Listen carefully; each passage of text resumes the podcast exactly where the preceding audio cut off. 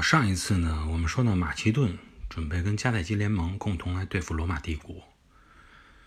但有一个问题是存留下来了，就是马其顿到底能不能代表整个希腊世界？他有没有对希腊世界进行一个整个的整合？从历史上来看啊，即使说在亚历山大势如破竹的在东方战场上进行一系列的攻城掠地，在那个时候，希腊半岛内部。依然是不太平的。比如说，那些曾经做过霸主的斯巴达、雅典，一直都没有放弃，一直在计划想重新获得自己的独立地位。啊，斯巴达还曾经起过兵。那么，再看现在这种情况，马其顿所面临的整个的环境，不论是内部环境也好，还是外部环境也好，啊，还不如亚历山大那个时候。对于这一点来说，罗马帝国实际上看的是非常清楚的。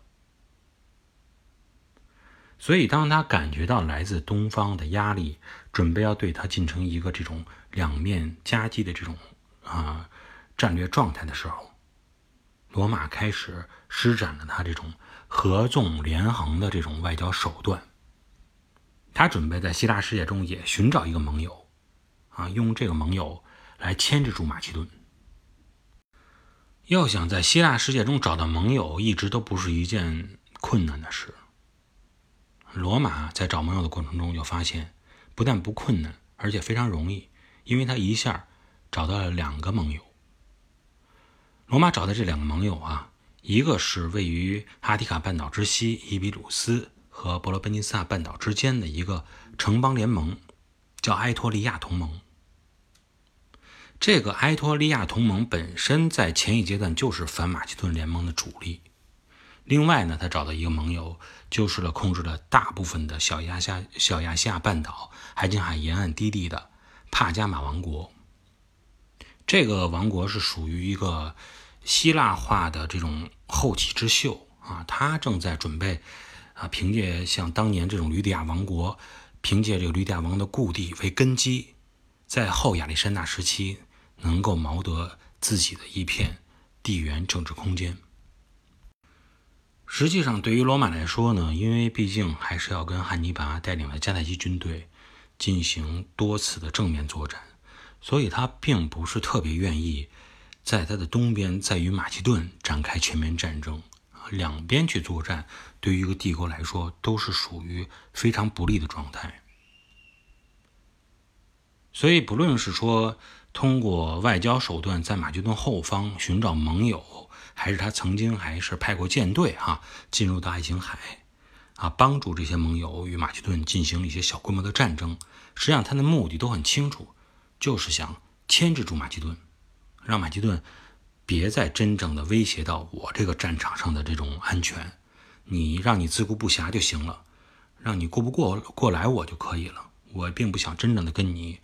开始这种这正面的战争。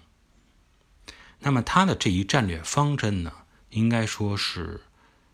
非常正确的。因为马其顿人呢也开始初步意识到，哈，虽然他确实是觉得说，我从海路上进攻不行，我从陆路上再试试，那能不能直接打通伊利里亚和马其顿之间的这个进军路线啊？通过这种扬长避短的方式，发挥我陆军的特长。来对你进行展开攻势，并且他确实是在公元前二百一十三年、二百一二一十二年两次翻越山脉攻入了伊利里亚，并且还占领了一些城镇。但最终呢，他还是明白自己的后方已经被罗马帝国的两个盟友搞得不太稳定了，海军呢又确实是属于这种无力的状态。那么远征意大利本土的这个美好的战略目标，对于他来说应该是不可能完成的任务。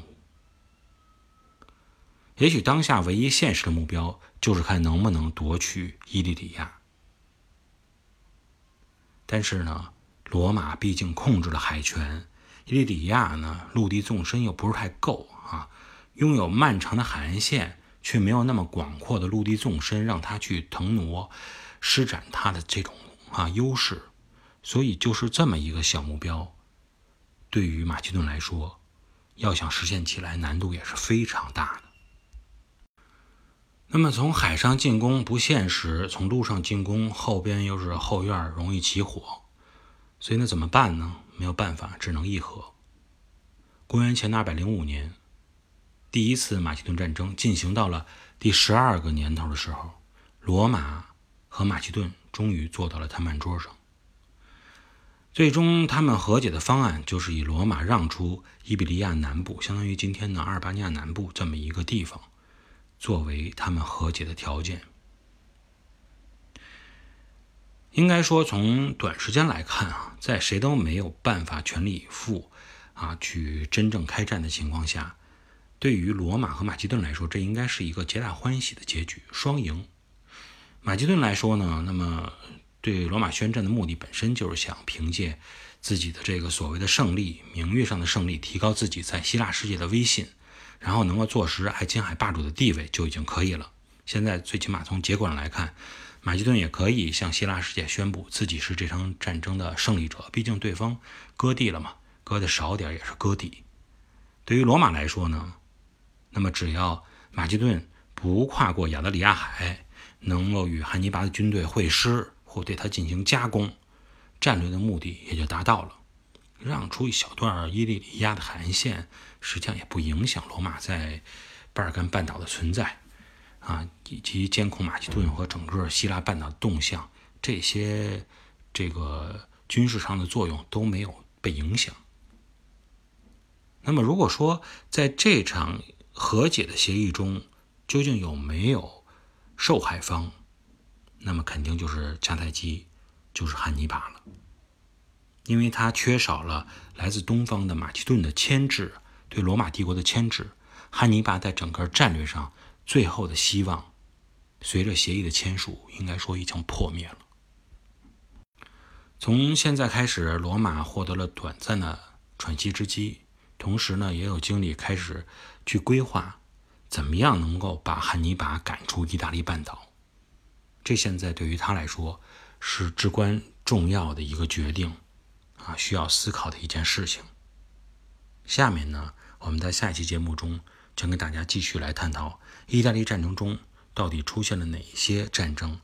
最后导致整个事态究竟朝哪个方向发展。好，今天呢就跟大家聊到这里，我们下期节目再见。